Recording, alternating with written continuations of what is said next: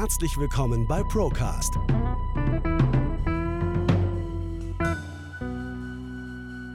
Der Podcast der ProLife GmbH.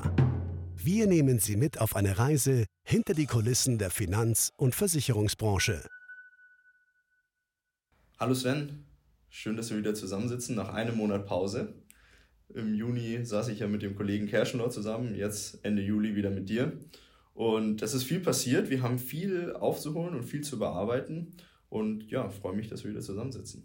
Ja, hi Felix, ähm, ebenso. Das Monat hat mir richtig gefehlt. Also ja, von daher freue ich mich wieder hier dabei zu sein. Sehr schön, ja. Ähm, ja, es ist, wir haben viele Themen, die jetzt trotz Sommerloch, sage ich jetzt mal, ähm, angefallen sind, auch so ein bisschen hinter den Kulissen. Aber man hat ja das Gefühl, dass wir im Sommer ist immer so ein bisschen alles, also es kommt so vor, als wäre alles in Ordnung. Also es war ja in den letzten Jahren auch schon so, der Sommer, da werden wir immer in Ruhe gelassen, da passt immer alles. Und dann ab Oktober werden wieder die Zügel angezogen, sage ich jetzt mal. Und dann kommen auch ein paar Sachen ans Licht, die, ähm, die vielleicht so im Sommer niemanden interessiert haben oder so, weil jetzt jeder am Strand von Rimini rumliegt oder so, ich weiß nicht. Ähm, nichtsdestotrotz haben wir doch viele äh, wichtige Themen und du hast eine Zahl dabei, die uns jetzt alle freuen soll. Präsentier uns die mal, Sven. Genau, also wir haben quasi im Juli hatten wir den ähm, Gedenktag für die Steuerzahler. Und zwar am 12. Juli ist es so, dass wir das erste Mal jetzt Geld für uns verdienen. Mm. Weil bis dahin haben wir nur für den Staat gearbeitet und gelebt. Das ist schön, oder? Endlich mal wieder was für uns. Also 52,7 Prozent haben wir bis dahin abgedrückt. Wahnsinn. Und wie gesagt, ab dem 12. Juli ist es jetzt so, dass wir in unsere eigene Tasche wirtschaften. Ich glaube, der, der, dieser Zeitpunkt, äh, ab dem wir dann an, in unsere eigene Tasche wirtschaften können, der verschiebt sich auch immer weiter nach hinten ins, ins Jahr.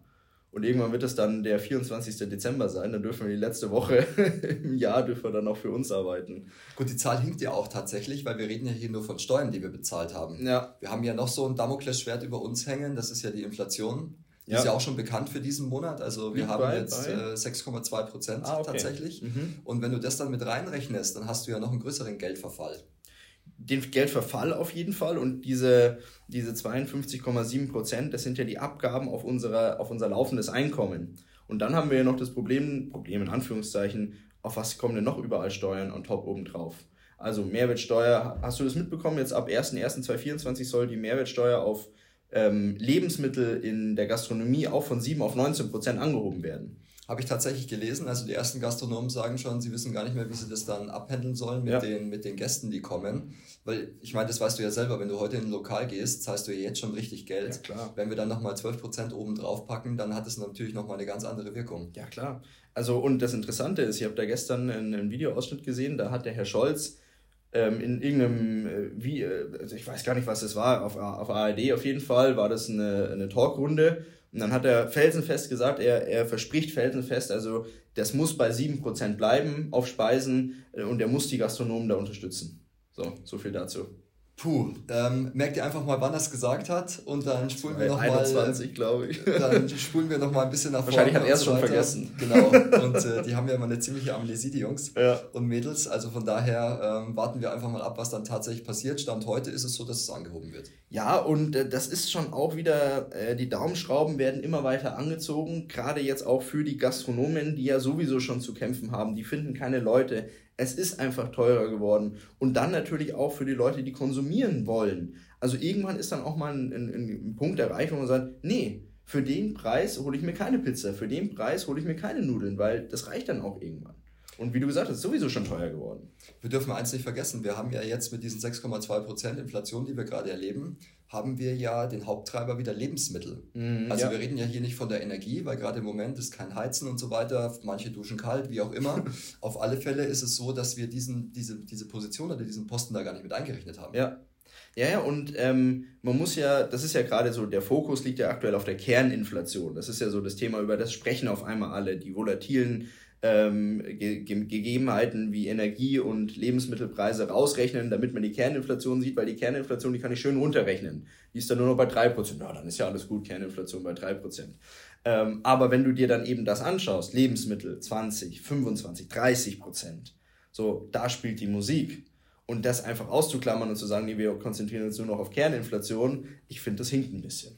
Nee, das passt nicht und vor allem, du siehst ja auch, es gibt ja immer mehr Medienberichte jetzt auch, was Lebensmittel so tatsächlich anstellen können. Mhm. Also wir haben ja in manchen Freibädern in Deutschland gibt es ja die eine oder andere Auseinandersetzung und das hat man jetzt darauf zurückgeführt, dass die Preise für Pommes einfach gestiegen ja, das sind. Kannst, das, kann, das kann man nicht fassen, oder? Das ist, glaube ich, also wenn du, das ist Kom Komödienstadel eigentlich. Allein diesen Post abzusetzen, ja. finde ich schon äh, sehr mutig auch. Ja, ja, ja. Ja, ja, es ist, es, also vielleicht packen wir jetzt hier mal eine kleine Satire-Minute ähm, rein, sage ich jetzt mal, oder eine Sequenz, weil das ist schon wirklich, also da, da kommst du ein bisschen verarscht vor auf gut Deutsch.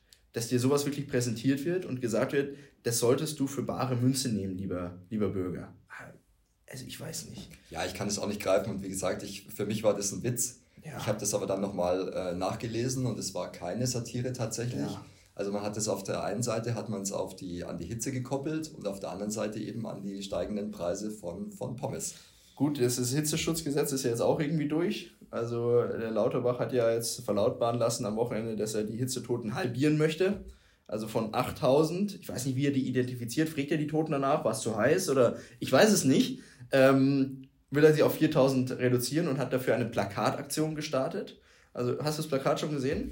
Ich habe das Plakat nur gesehen, was er, was er empfiehlt. Ja. Das äh, kriegst du auch mit dem logischen Menschenverstand hin, was da drauf steht. ja, trinken, okay, ja. Genau, also das gibt dir ja auch dein Körper das Signal, dass ja. es jetzt gerade zu warm ist und dass er mehr Wasser will. Also ja. das hätten wir auch ohne Lauterbach geschafft.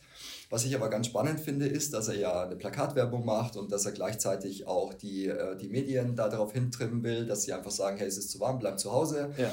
Was er aber nicht ähm, auf dem Schirm hat, ist, dass jetzt hier, äh, sich die Krankenhäuser und die Einrichtungen gemeldet haben und gesagt haben, naja, wie wäre es denn mal, wenn wir bessere Lüftungssysteme kriegen, bessere Fenster kriegen mhm. und so weiter, damit wir diesen Schutz liefern können.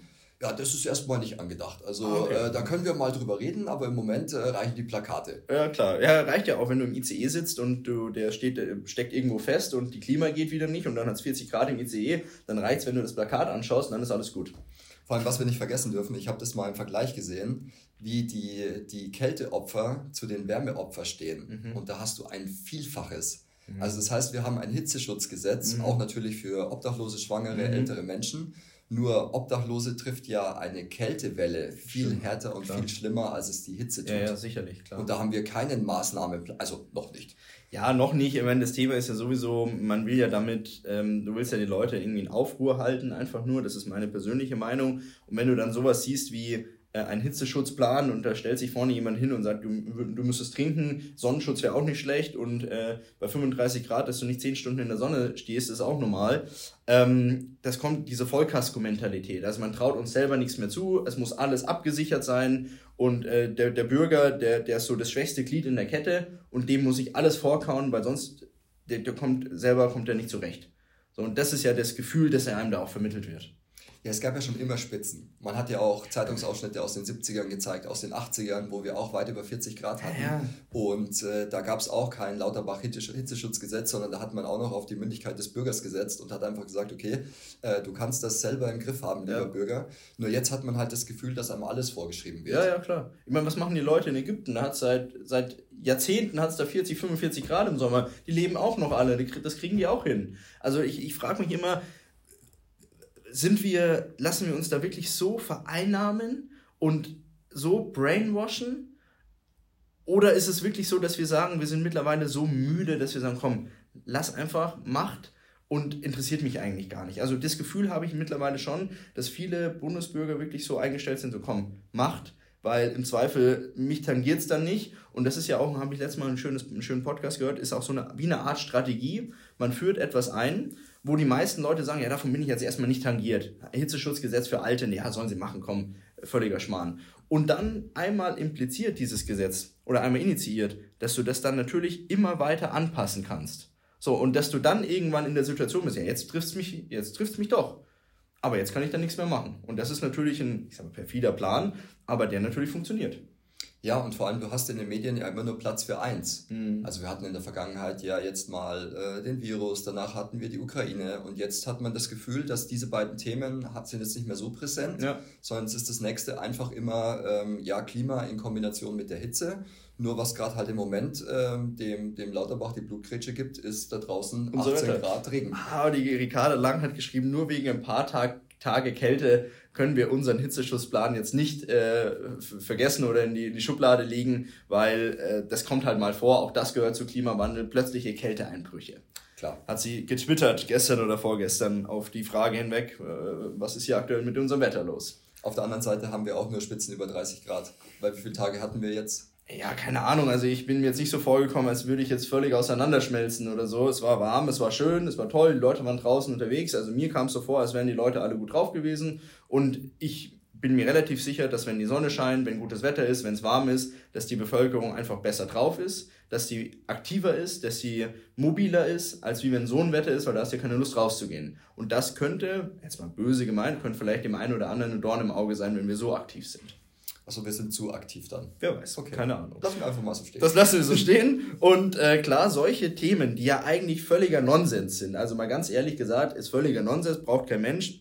Vielleicht wird es ja auch wie das äh, Heizungsgesetz vom Bundesverfassungsgericht ja auch wieder eingestampft, wer weiß. Das ist ja interessant, dass ja nicht das Gesetz an sich eingestampft worden ist, sondern das Verfahren dahinter, dass sie einfach das Verfahren falsch geführt haben dieses Gesetzgebungsverfahren. Gut, sie wollten halt mit der Brechstange das jetzt noch irgendwie vor den, vor den Ferien da durchkriegen. Ja, Wahnsinn. Das haben oder? sie halt einfach nicht geschafft. Und auf Biegen und Brechen sind da irgendwelche Sachen reingekommen und so weiter. Ja, wo Gott sei Dank jetzt jemand die Bremse gezogen hat. Ja, also, aber das ist ja schon auch irgendwo ein Armutszeugnis, wenn die Regierung den Gesetzgebungsprozess, den Mechanismus einfach falsch abbildet. Also, das musst du ja mal auf der Zunge zergehen lassen.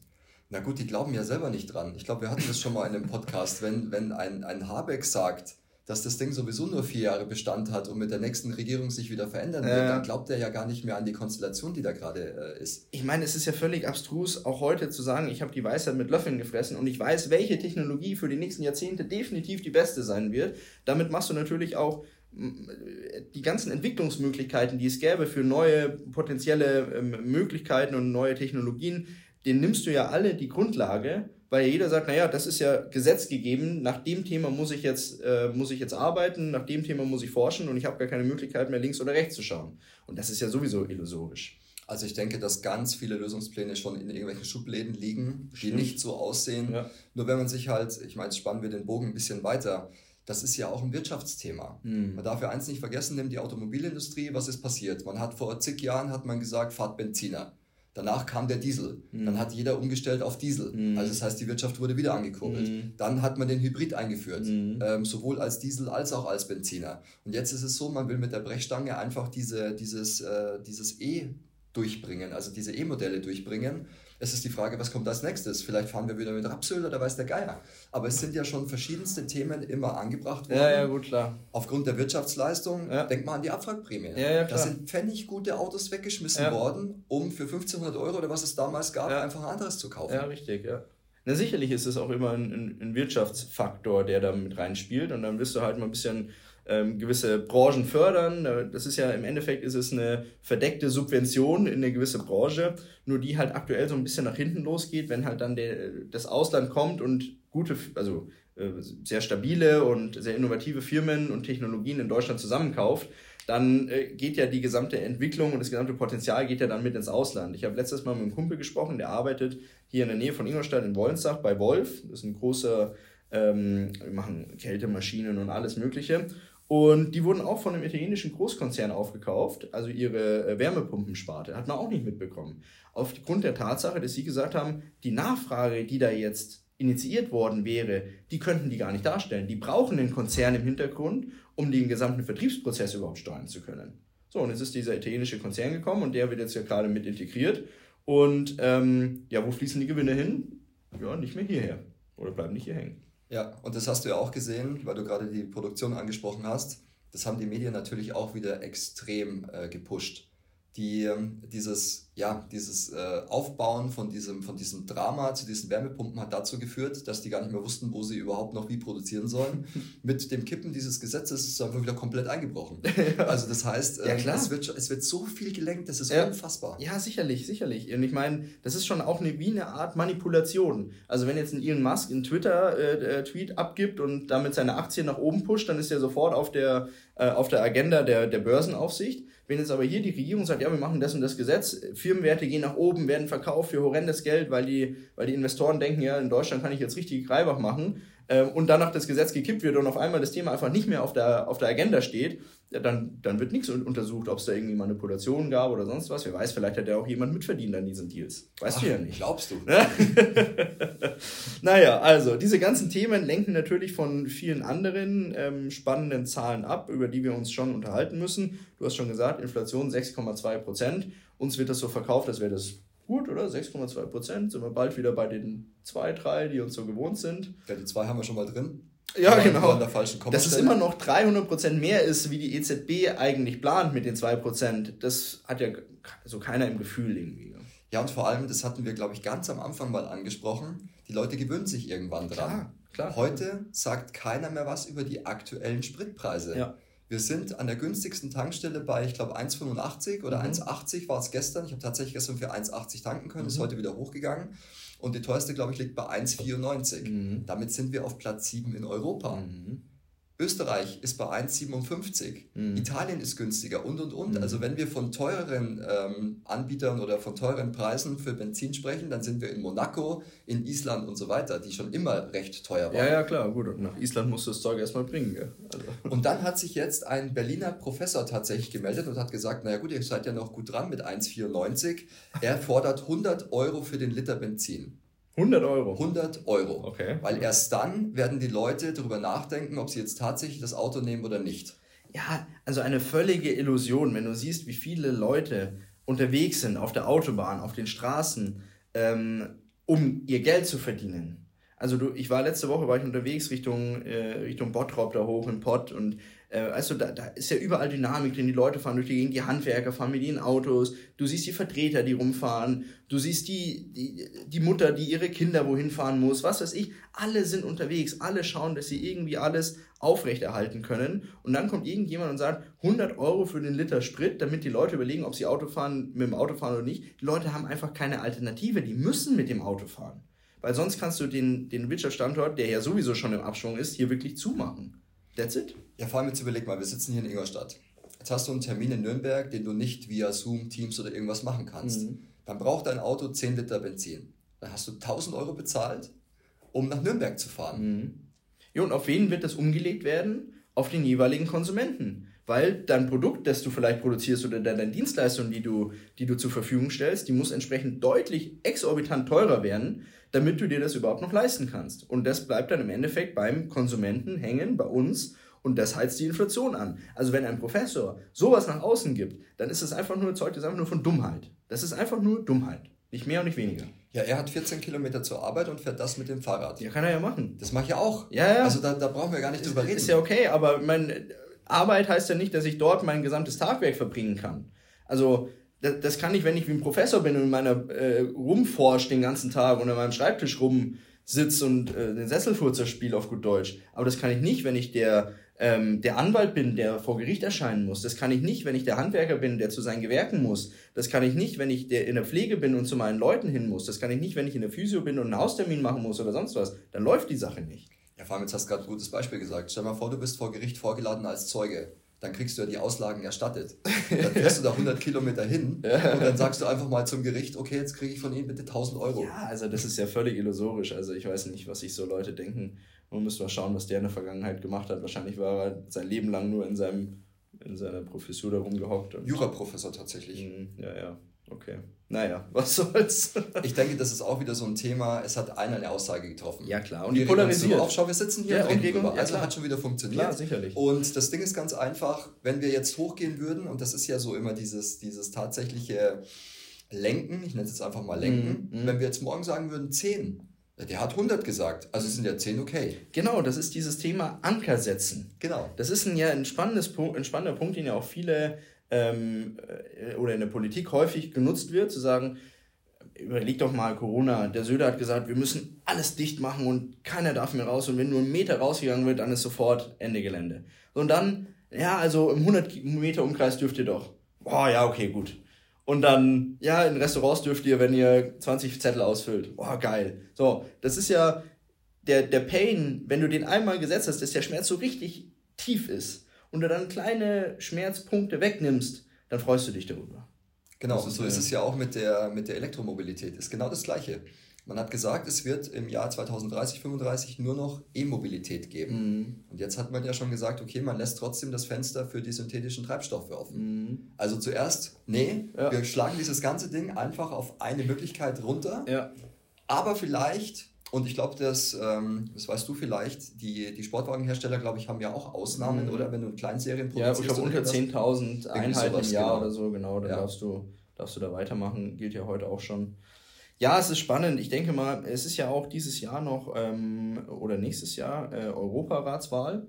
Und da wird es natürlich spannend werden, wie jetzt die einzelnen Parteien oder auch die Politiker auf europäischer Ebene welche Themen ansprechen werden. Also das war äh, ein ganz großes Thema jetzt bei einer, bei einer großen Podiumsdiskussion ging es über diese CBDCs, also dieses digitale Zentralbankgeld.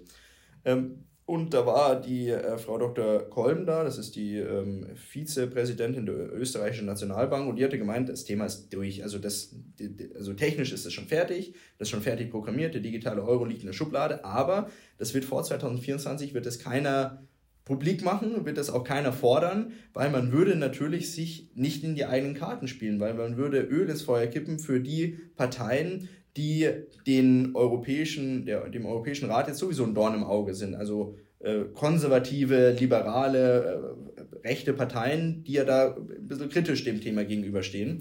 Ähm, deswegen hat sie gemeint, das wird vor der Europaratswahl wird dieses Thema CBDCs überhaupt gar nicht angesprochen werden. Gut, die sind ja eh gerade alle ein bisschen nervös geworden, weil, ähm, weil andere Parteien gerade im Moment ein bisschen Aufschwung kriegen. Mhm. Also die in der Politik, glaube ich, ist da eh gerade ein bisschen was los, mhm. damit die ihre Pfründe sichern. Auf der anderen Seite, wie lange reden wir schon über den digitalen Euro? Ja. Das ist jetzt keine Überraschung, dass der tatsächlich äh, kommen wird. Ja. Nur das Ding ist halt, ähm, du kannst jetzt dann, es soll ja auch diese, diese digitale ID kommen mhm. und dann kannst du natürlich sehr viele Sachen miteinander verknüpfen. Haben wir auch schon drüber gesprochen. Ja äh, wenn wir nach China gucken, das ist das Paradebeispiel dafür, was ja. alles möglich ist. Ja. Und wir können jetzt sogar nochmal in ein anderes Land schauen. Und zwar hat der Erfinder von ChatGPT mhm. hat gesagt, er würde gern von jedem Bürger auf dieser Welt, also von jedem Menschen auf dieser Welt, die Iris scannen, weil das ist so eindeutig. Und Äthiopien hat es aufgenommen und hat gesagt, okay, unsere Bürger kriegen kein Geld mehr, wenn sie nicht mit dem Iris-Scan quasi abheben. Mhm. Also da wird es schon per Gesetz durchgesetzt. Mhm. Spannend, ich weiß nur, da bin ich mir relativ sicher, dass es so ist, dass du in Italien äh, Zigaretten an einem Zigarettenautomat auch schon mit Face-Scan kaufen kannst. Also das, ich weiß, dass es geht. Ob das dort Pflicht ist, glaube ich nicht, aber ich weiß, dass du es machen kannst. Ähm, aber natürlich, das ist ein, dieses KI-Thema, ähm, das, ist eine, das ist eine Riesenchance. Also das ist für in vielen Bereichen wahrscheinlich auch ein Thema, das zu unfassbarem Wachstum führen wird, zu unfassbarer Produktivitätssteigerung und Effizienzsteigerung. Aber an der einen oder anderen Stelle muss man natürlich schauen, in welche Hände gerät es. Und meiner Meinung nach darf das nicht in die Hände der Politik geraten oder auch nicht in die Hände von Zentralbanken, sondern das muss in der freien Wirtschaft bleiben. Weil die freie Wirtschaft hat im Zweifel keinen, äh, ja keinen Anspruch, Menschen zu überwachen, sondern also vielleicht schon, aber die haben einen, eine andere, einen anderen Hintergedanken, haben wir schon mal drüber gesprochen. Also wenn jetzt Mastercard von mir alles weiß, was ich mit meiner Kreditkarte zahle, dann machen die das nicht, weil die mich überwachen wollen und tracken wollen, sondern weil die mir punktgenau Werbung zur Verfügung stellen wollen. Ja, der Früchtel, der kauft immer am Freitag um 17 Uhr Katzenfutter. So, und dann wird ihm das angezeigt, dass das Katzenfutter im Edeka nur noch die Hälfte kostet, dann geht er dahin.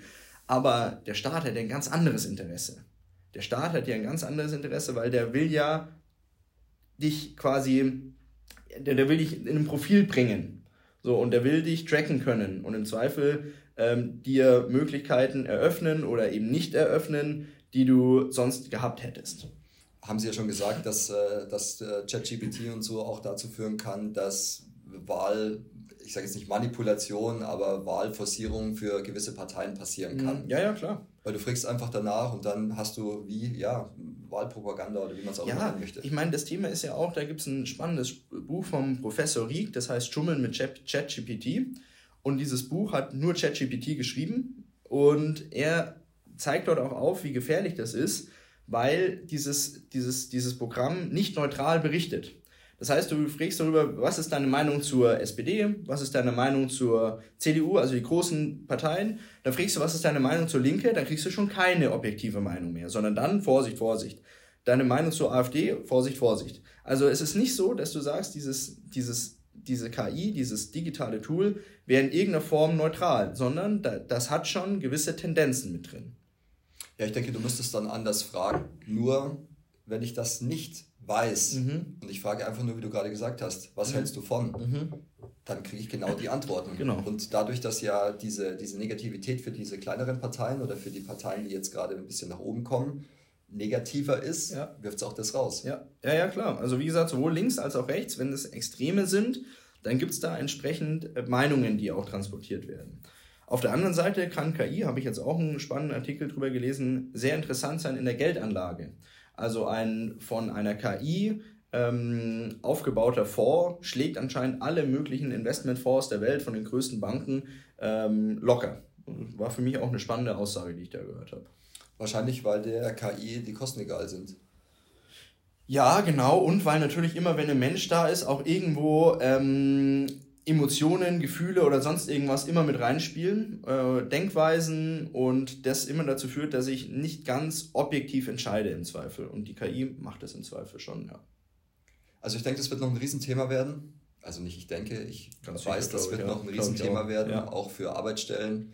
Habeck hat sich auch wieder dazu geäußert. Ähm, natürlich dürfen wir ihn wieder zitieren. Ja. Er hat gesagt, äh, natürlich werden durch die künstliche Intelligenz Stellen wegfallen. Dafür kommen neue. Das nennt man Fortschritt. Okay, ganz klar. ganz klar. Ja, werden wir sehen, wie sich das, äh, wie sich das entwickelt. Äh, wo wir schon dabei sind, den Herrn Habeck zu zitieren, hat er ja, ich weiß glaube ich, Anfang des Jahres gesagt, wenn Deutschland eine Aktie wäre, er würde sie kaufen.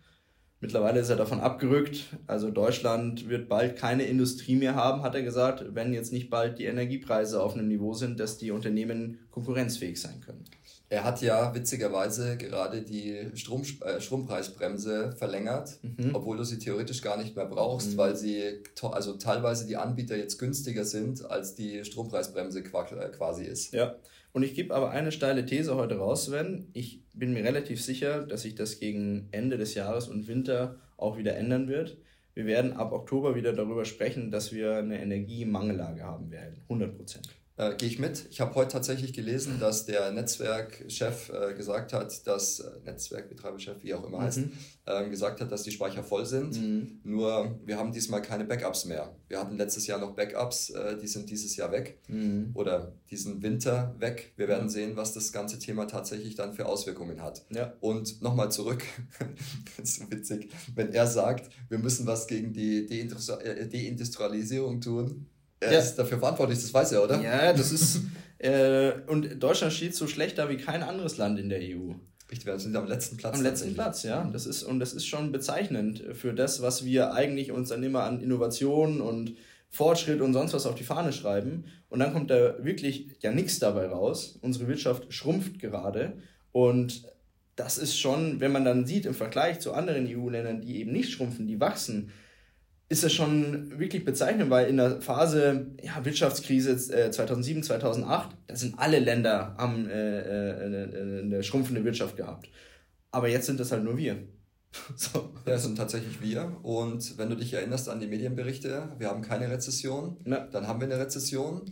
Jetzt sind wir wieder nur zu 80 Prozent in der Rezession. Ja, Schwachsinn, Schwachsinn, ähm, unglaublich, ja. Also, und ich meine, die Zahlen, weißt ja selber, wie, wie mit der Inflation letztes Jahr auch, die werden halt so angepasst, dass es dann zum Schluss passt irgendwie. So, dann verändere ich halt irgendwelche Basiswerte ähm, und dann sind die Werte gar nicht mehr so schlecht wie am Anfang gedacht. Nee, Zahlen sind ja geduldig. Zahlen ja, geduldig. Papier. Und die kann ich ja auch entsprechend immer so anpassen, wie sie für mich gerade in Ordnung sind oder wie ich sie gerade brauche. Auf jeden Fall. Und vor allem, du kannst es ja auch immer, ich finde immer das Wording so toll, mm. das in mhm. der Politik passiert. Und wenn du dir das so ein bisschen anhörst, dann werden richtige, ja, richtige Missszenarien werden einfach so verniedlicht, dass du dir denkst, oh, ist doch doch okay. Ist okay, ja. Hört sich ganz gut an, ja. ja passt. Ich muss einem wirklich eine Sache sagen. Ich war, ähm, das ist zwei, drei Wochen her jetzt, war ich bei der IHK in München auf dem Wirtschaftsempfang und da hat der Herr Söder gesprochen. So, und äh, ich bekenne mich jetzt nicht als größter Fan von ihm, ähm, hab mir das aber angehört. Gut, waren nur 50 Leute, das heißt, man war relativ nah dran und er konnte offen sprechen, okay. Äh, interessant war erstmal, das ist jetzt eine reine Theorie, aber dass während seines Vortrages das Internet nicht funktioniert hat in dem Raum und danach ich aber wieder ganz normal über WhatsApp und sowas schreiben konnte. Also, das kann jetzt ein Zufall sein. Ich weiß es einfach schlichtweg nicht. Vielleicht ist es ja auch Usus, kann ja sein, dass, okay. Äh, auf jeden Fall hat er gesprochen, halbe Stunde und danach, du musstest dich wirklich immer wieder ins Gedächtnis rufen, ähm, wer da vorne steht und was der erzählt, damit du kein Fanboy wirst. Wirklich. Weil die sind rhetorisch so fit. Die holen dich ab. Die sind sympathisch dann auch. Der macht Witze über sich selber. Der kommt menschlich rüber. Und du denkst dir wirklich, naja, das ist ja, das ist ein netter Kerl. Mit dem würde ich gerne mal ein Bierchen trinken, so auf die Art. Gell? Das ist schon wirklich Wahnsinn. Gut, jetzt hast du natürlich mit dem Söder auch einen Nummer 1 Rhetoriker. Mhm. Also es ist tatsächlich so. Es ja. gibt nach wie vor Menschen in der Politik, die können sagen, was sie wollen und du wirst nicht warm mit ihnen. Ja. Ähm, nur Söder hat es halt, und das haben wir auch in der Vergangenheit gesehen, rhetorisch immer perfekt gemacht. Ja. Und er hat auch immer die Zügel in der Hand behalten und das hat natürlich jedem außer den Bayern selbst gut gefallen. Ja. Weil drumherum hat jeder gesagt, oh, wir bräuchten auch einen Söder und hin und her. Ja. Und wir haben uns nur gedacht, nehmt ihn. Und das, das, ich hoffe, ich kriege das jetzt zusammen. Da war auch so ein QA-Thema und die Fragen waren relativ kritisch. Ja, ähm, wie er es im Nachhinein sieht, in der Corona-Krise hat er sich zehnmal die Seiten gewechselt und jetzt zieht er das ganz anders wieder vor. Und, und er hat einfach gesagt, ja, ähm, er lebt, äh, überlegt euch nochmal zurück ähm, die Wittelsbacher, die damals hier äh, das Königreich Bayern geführt haben, die haben damals, als sie gemerkt haben, dass Napoleon verliert, haben sie sich von Napoleons Seite abgewandt und haben sich ganz schnell wieder auf die andere Seite begeben. So, also ist es eine Tradition der bayerischen Herrscher, dass man sich einfach auf die Seite schlägt, auf die, die, die gerade passt. Das hat er so gesagt mit ein bisschen Witz. Ja, dann nimmst du doch jedem die, die, die Luft aus den Segeln. Was will derjenige jetzt noch sagen, der diese Frage gestellt hat? Der, der steht jetzt baff da und sagt, ah, okay, ja, okay und alle anderen lachen. Er muss sie erstmal verarbeiten. Ja, genau. Und er hat die Lache auf seiner Seite. Richtig, ja. Also von dem her, also wirklich rhetorisch äh, sehr, sehr fit. Ja. Naja, okay. Ähm, 22. August, Sven, wird ein spannender Tag werden. Da sitzen die BRICS-Staaten zusammen und entscheiden darüber, beziehungsweise nicht entscheiden, sondern werden der Weltöffentlichkeit präsentieren, was es mit dieser goldgedeckten Handelswährung auf sich hat die ja aktuell sehr für Furore sorgt. Wir wissen ja alle noch nicht, was da so richtig jetzt passieren wird. Ähm, Dr. Markus Krall, den ich sehr schätze, hat in seinem letzten Video gesagt, es wird ein, also einer der wichtigsten ökonomischen Tage werden und könnte auf einem Niveau sein wie ähm, 1971 die Abkapsel Abkapselung vom äh, Goldstandard bei, von äh, Richard Nixon bei den Amerikanern. Also ich weiß nicht, wie denkst du darüber? Was glaubst du, das, das wird kommen an dem Tag oder glaubst du, das ist alles nur heiße Luft? Gutes Szenario wird ja tatsächlich einfach nur umgedreht. Also das heißt, es soll ja dann wieder eine, eine Golddeckung eingeführt werden, ja. also eine goldgedeckte Währung. Also ich kann dir sagen, was man im Markt so hört und da geht jeder davon aus, dass das tatsächlich so verkündet wird, dass das kommt. Ja. Ja, ich bin spannend, weil ich kann es mir nicht vorstellen, wie wollen die das, also klar, ich meine, umsetzbar ist es, ist, ist es relativ einfach. Da gibt es eine Währung, so, und dann, die BRICS-Staaten haben unfassbar viel Gold, haben auch im Verhältnis zu allen anderen Ländern im letzten Quartal 2022 exorbitant viel Gold gekauft. Das heißt, die Menge hätten sie da und sagen dann einfach, ähm, keine Ahnung, eine BRICS-Außen Dollar, was weiß ich, wie sie den da nennen, ist so und so viel Gold wert. Und sagen dann zu allen Handelspartnern, die entsprechend Produkte von denen abnehmen wollen, ihr müsst uns das in der Währung abkaufen und damit ihr die Währung kriegt, müsst ihr Dollar, äh, müsst ihr Gold da haben. So. Äh, also umsetzbar ist es relativ einfach. Ob die USA dann mit Sanktionen das Ganze bekämpfen möchte, ob, weil die sieht natürlich alle ihre Fälle davon schwimmen, die USA. Also äh, die Weltleitwährung könnte dann tatsächlich in Gefahr sein. Gut, du kannst ja nur aus einer vollen Windel stinken. Und deswegen ist es ja so, dass da, dass die Ressourcen da sind. Mhm. Also da kannst du schon äh, den, äh, die Stirn zeigen. Ja, also da bin klar. ich mir schon ziemlich sicher, weil die Ressourcen sind einfach gegeben. Ja. Ja, und äh, ich glaube auch, dass die Amerikaner einfach so auf einem hohen Ross sitzen, dass sie sagen, naja, das ist ja jahrzehntelang nicht passiert und seit das britische Empire damals irgendwann gefallen ist, sind wir der starke Partner und die Weltleitwährung. Aber man darf halt nicht unterschätzen, dass diese BRICS-Staaten mittlerweile für viele Länder der Handelspartner Nummer eins sind und nicht mehr die USA. So, und von dem her kann ich mir schon gut vorstellen, dass das ein Erfolgsmodell sein kann und dass es dazu führen könnte, dass mal wieder ein bisschen mehr Druck auf den internationalen Handelsmarkt kommt aber gleichzeitig natürlich auch die Gefahr groß ist, dass die Amis dann da durchdrehen und das Ganze, wenn die Amis durchdrehen, hat es immer dazu geführt, dass sie in irgendeiner Form kriegerisch das Ganze lösen wollten. Gut, das ist die Frage gegen wen, weil da ist ja jetzt niemand dabei. Ja, du kannst nicht gegen alle Krieg führen, funktioniert nicht. Ähm, aber also ich kann es mir, ich bin gespannt, was passiert. Also wenn wir nächsten Monat zusammensitzen, werden wir schlauer sein, weil dann werden wir wissen, was passiert ist oder nicht. Also ich bin bei dir, das war in der Regel immer die Antwort der Amis. Ja. Und wir werden sehen, was sie dieses Mal tun. Ich bin auch sehr gespannt, was tatsächlich der Goldpreis macht, mhm, wenn ja, das kommt. Ich auch, ich auch. Ähm, also Dr. Markus Krall hat gesagt, dass der Goldpreis sich verfünffachen wird. Nicht auf einmal, sondern nach und nach, weil die Währung ja auch nach und nach umgesetzt wird und die Nachfrage dann nach und nach steigt, weil es ist ja nicht so, dass zack auf einmal der ganze Handel umspringt auf diese Währung, sondern das nach und nach abgewickelt werden wird. Ähm, aber die Länder natürlich unfassbar viel Gold nachfragen müssen und sich de dementsprechend natürlich der, der Preis dann nach oben entwickelt. Wir haben halt diese endliche Ressource Gold. Ja. Also von daher, ähm, ja, wenn diese, diese Nachfrage tatsächlich so stark dann kommen wird, dann kann es durchaus sein, dass sich das ja. in relativ schneller Zeit ähm, anheben wird. Ich bin gespannt. Jetzt wird ja, äh, by the way, wurde ja im Weltraum wurde jetzt auch Gold gefunden. Kleine Mengen haben sie jetzt gefunden. Mal schauen, vielleicht wird das in Zukunft, wenn der Goldpreis irgendwann teuer genug ist, wird das ein Thema sein, dass man vielleicht Gold aus dem Weltraum dann holt oder so. Wir werden sehen. Mal schauen, ja. Also das, da bin ich auch echt gespannt. Ein Thema, über das wir noch äh, sprechen möchten, müssen, Sven, ist das Thema private Altersvorsorge. Mhm. Weil es ist immer noch so, dass wir Deutschen, wir sparen extrem viel. Also wir sind Sparweltmeister und wir sparen halt einfach in die falschen Produkte. Also es ist immer noch Tagesgeld, Sparbuch, Lebensversicherung, dort aber viel Geld. So. Und dann gibt es ja so ein tolles Thema, ähm, das sind diese Riester-Verträge die ja vor, ich weiß nicht, wann wurden die eingeführt? 2007, 2008, irgendwie sowas. So ja, sowas. Ich glaube, letztes Jahr war irgendwie 15-Jähriges oder so. Okay, ja, also wissen wir jetzt nicht ganz genau, ist ja auch egal.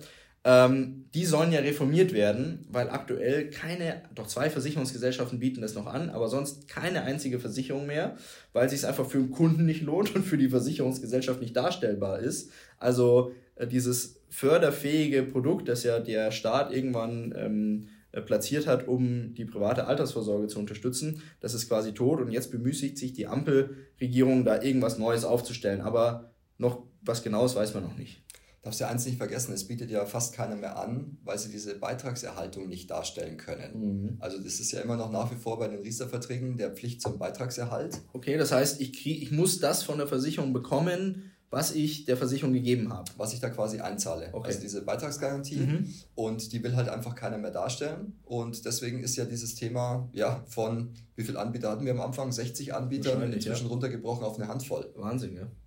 Ja, was auch in, in dem Zusammenhang ja spannend ist, der Garantiezins auf solche Lebensversicherungsprodukte im Allgemeinen, der liegt ja immer noch bei unfassbaren 0,25 Prozent. Höchstrechnung. Höchst, ja genau, Höchstrechnungszins, genau. Äh, während sich der, der Marktzins ja irgendwo wieder bei 2, zwei, 2,5, teilweise sogar 3 Prozent bewegt, ähm, machen die Versicherungsgesellschaften keine Anstalten, diesen Höchstrechnungszins auch nur annähernd ein bisschen nach oben anzupassen. Stimmt, also beim Höchstrechnungszins stimmt es zu 100 Prozent. Ich habe jetzt aber gelesen, dass sie großzügiger sind in der Beteiligung an den Überschüssen und so weiter. Mhm. Und zwar haben wir ja äh, von, von Minuszins sind wir jetzt bei 4,25 durch die Erhebung von der EZB. Mhm. Und jetzt halte ich gut fest, wir haben eine Erhöhung von 2,15 Prozent auf 2,26 Prozent. Oh, das ist jetzt aber für das, dass wir von, äh, nicht schlecht. hilf mir ganz kurz, von mehreren äh, minus 1000 Prozent Steigerung ja, sprechen, ja, ja, okay. ähm, reden wir hier bei nicht wirklich viel Geld. Ja, das Problem ist, dass einfach ähm, beim, beim Versicherungsnehmer, in dem Fall beim Sparer, halt nicht das ankommt.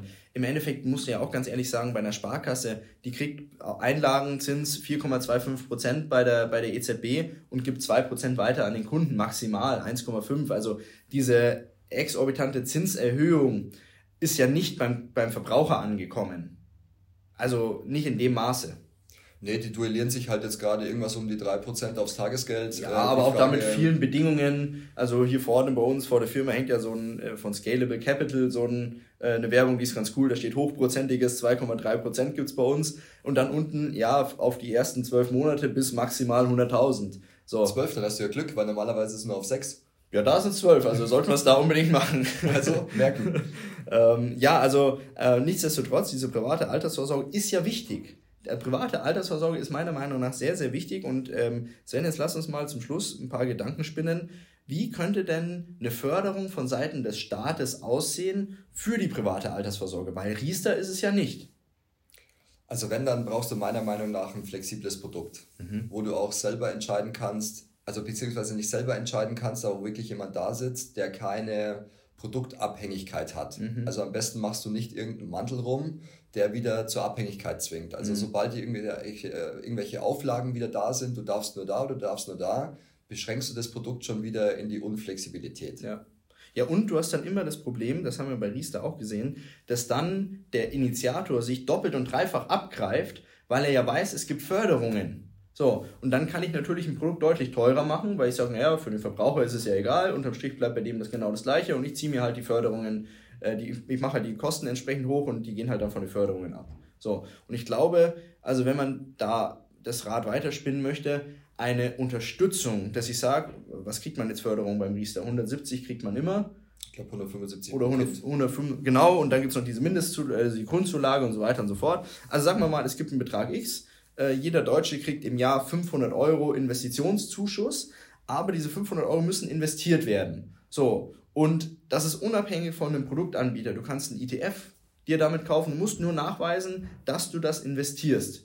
Du musst damit, keine Ahnung, Immobilienbeteiligung, du kaufst vielleicht eine Immobilie als Kapitalanlage, gut, da sind 500 Euro jetzt ein Tropfen auf heiße Stein, aber nichtsdestotrotz, ähm, du musst das investieren. Und ich denke, damit wäre uns geholfen, weil wir hätten einmal die Unabhängigkeit von irgendwelchen äh, Branchen und auch Lobbyismus im Hintergrund, weil ich meine, an den Riester-Verträgen hat nur einer verdient, das sind die Versicherungsgesellschaften, so ehrlich müssen wir auch sein. Ähm, und du hast halt die, die, die Flexibilität und die Freiheit der Leute, dass sie sagen, hey, ich investiere in Gold, ich investiere in Lebensversicherung, auch gut, wenn es jemand möchte. Äh, ich passe aufs Sparbuch, in Ordnung. Aber du lässt den Leuten einfach einen Freiraum und diese Förderung wird halt nicht durch irgendwelche Kosten wieder abgegriffen.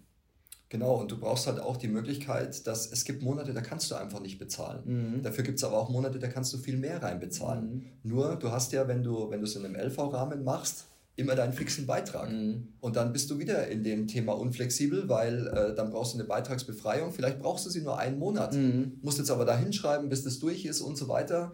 Und ähm, da gehören auch Leute hin, wie gesagt, die auch keinen Lobbyismusgedanken haben, mhm. denen es völlig egal, also denen es nicht egal ist, was an Rendite rauskommt, sondern denen es genau das der Punkt Nummer eins ist, was an Rendite rauskommt. Mhm. Und es gibt andere Länder, die machen uns das vor. Da gibt es auch Rückschläge. Das haben wir auch letztes Jahr gesehen. Wenn mhm. die Börse einbricht, bricht natürlich auch ist dieser so. in Anführungszeichen Staatsfonds ein. Klar. Nur der erholt sich auch wieder. Ja. Schau mal, wenn wir, wenn wir drei, vier Jahre zurückgehen, wo waren die Börse gestanden? Ja, der DAX. Wir sind jetzt beim Allzeithoch. Ja, ja. Also das funktioniert. Also brauchen wir nicht drüber sprechen. Das, das funktioniert.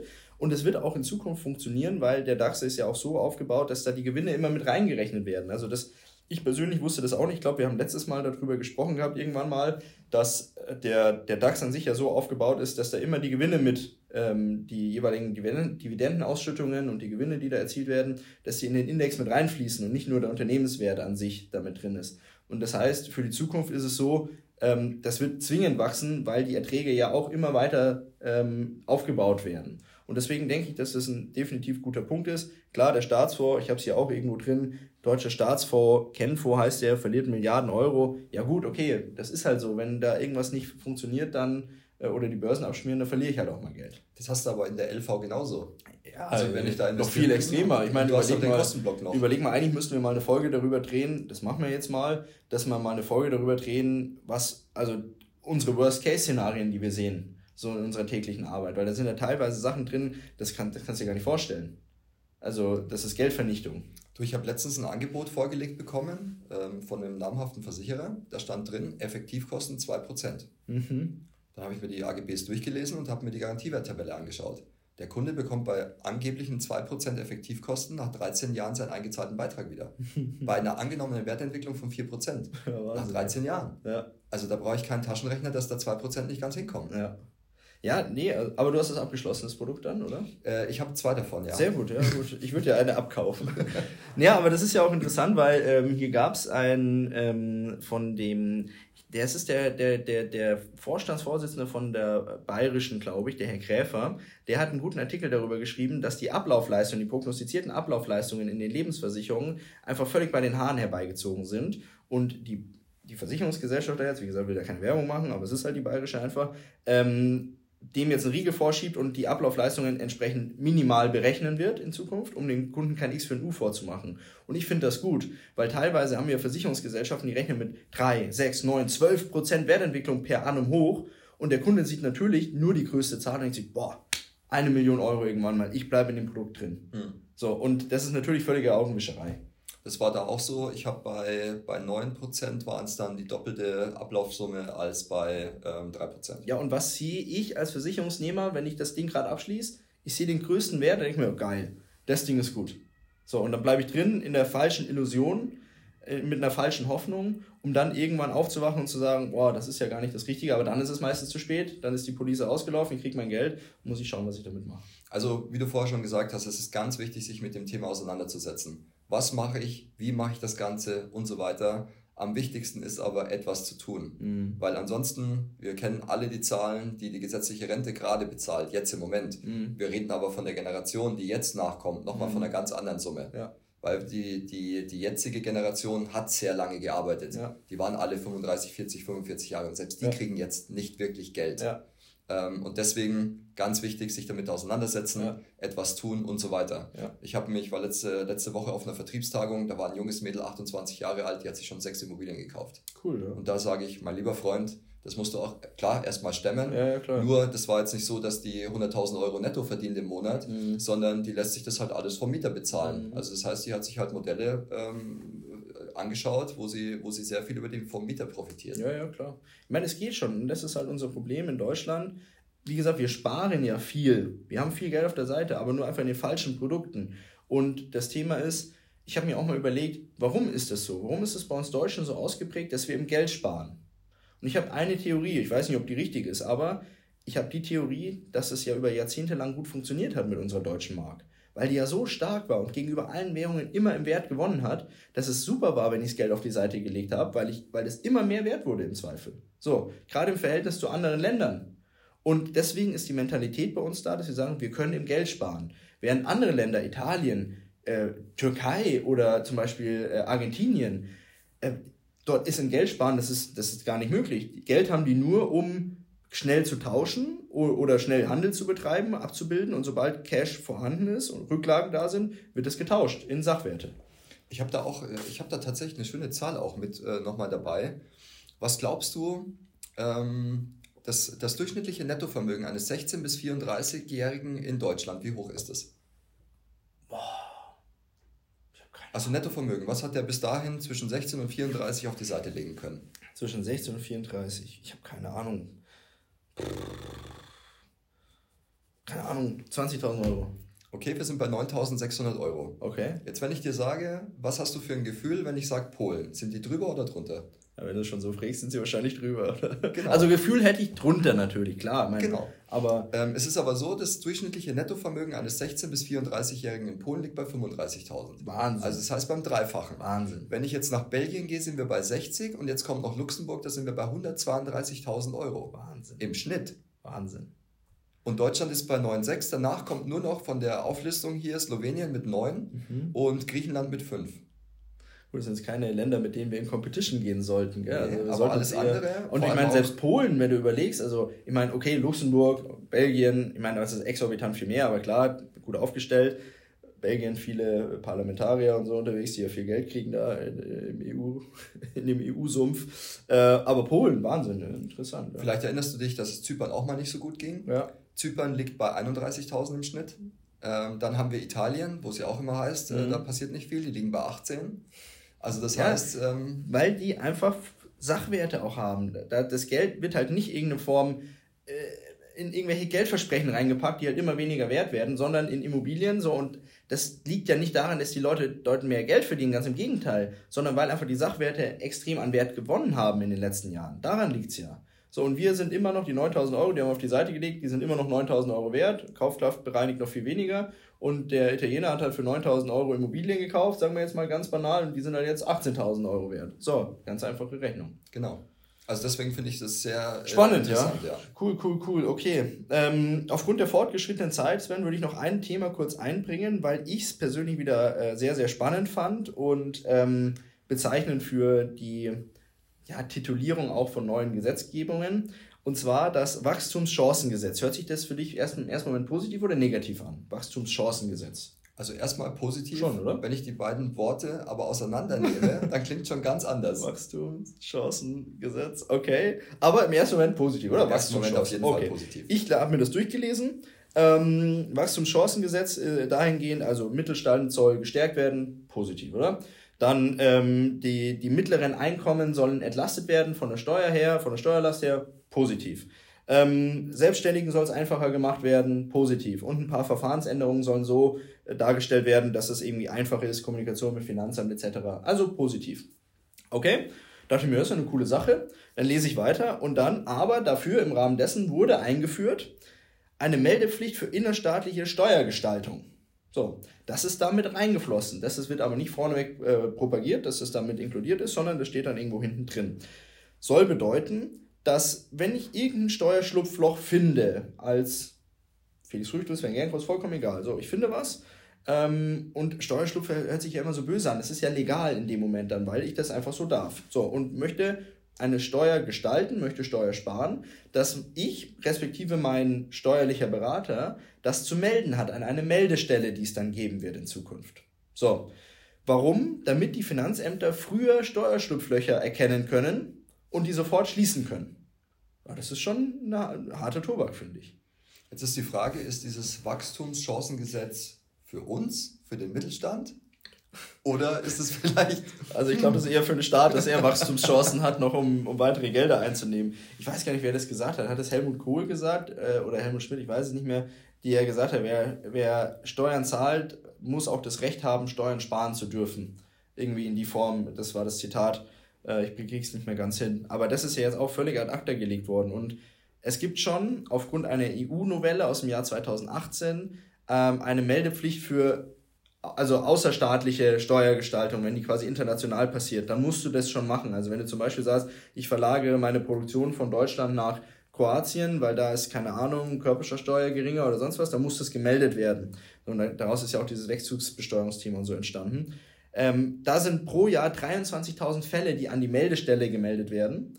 Und die Experten hier, äh, Wirtschaftsprüfer und Steuerberater, gehen davon aus, dass es nochmal eine deutliche Steigerung geben wird, also deutlich mehr wie 23.000 Fälle, die nochmal on top draufkommen, die dann von der Stelle jedes Jahr bearbeitet werden müssen. Was bedeutet das im Umkehrschluss? Wir müssen die Behörden wieder aufblähen. Und das ist ja nur eine Verwaltung, eine, ein selbsterhaltender Apparat. Wir machen ein Gesetz, dadurch werden die Behörden müssen vergrößert werden, die kriegen alle schön ihre Kohle und prüfen dann, ob da ein Steuerschlupfloch da ist oder nicht. Böse Zungen behaupten ja, wir würden ja merken, dass wir sie gar nicht brauchen, wenn nicht da und irgendwelche Veränderungen anstehen würden. Ja, das war ein guter Schlusssatz. Danke dir, Sven. Es war doch re relativ viel los jetzt im Juli, auch wenn man denkt, es ist irgendwie Sommerloch, aber ganz im Gegenteil. Es passieren im Sommer immer die interessantesten Sachen, die dann im Nachgang häufig ganz, ganz exorbitante Auswirkungen auf uns alle haben. Ähm, wir haben jetzt viele Sachen gesehen und ich freue mich persönlich sehr auf das Gespräch Ende August, weil wir dann schlauer sind, ob wir dann wieder in der Welt eine goldgedeckte Währung haben werden bin ich auch sehr gespannt und immer vorsichtig sein. Es ist Weltmeisterschaft, da kann alles Mögliche passieren. Stimmt, richtig, da haben wir schon viel gesehen. Danke dir, Sven, und bis bald. Gerne, bis bald.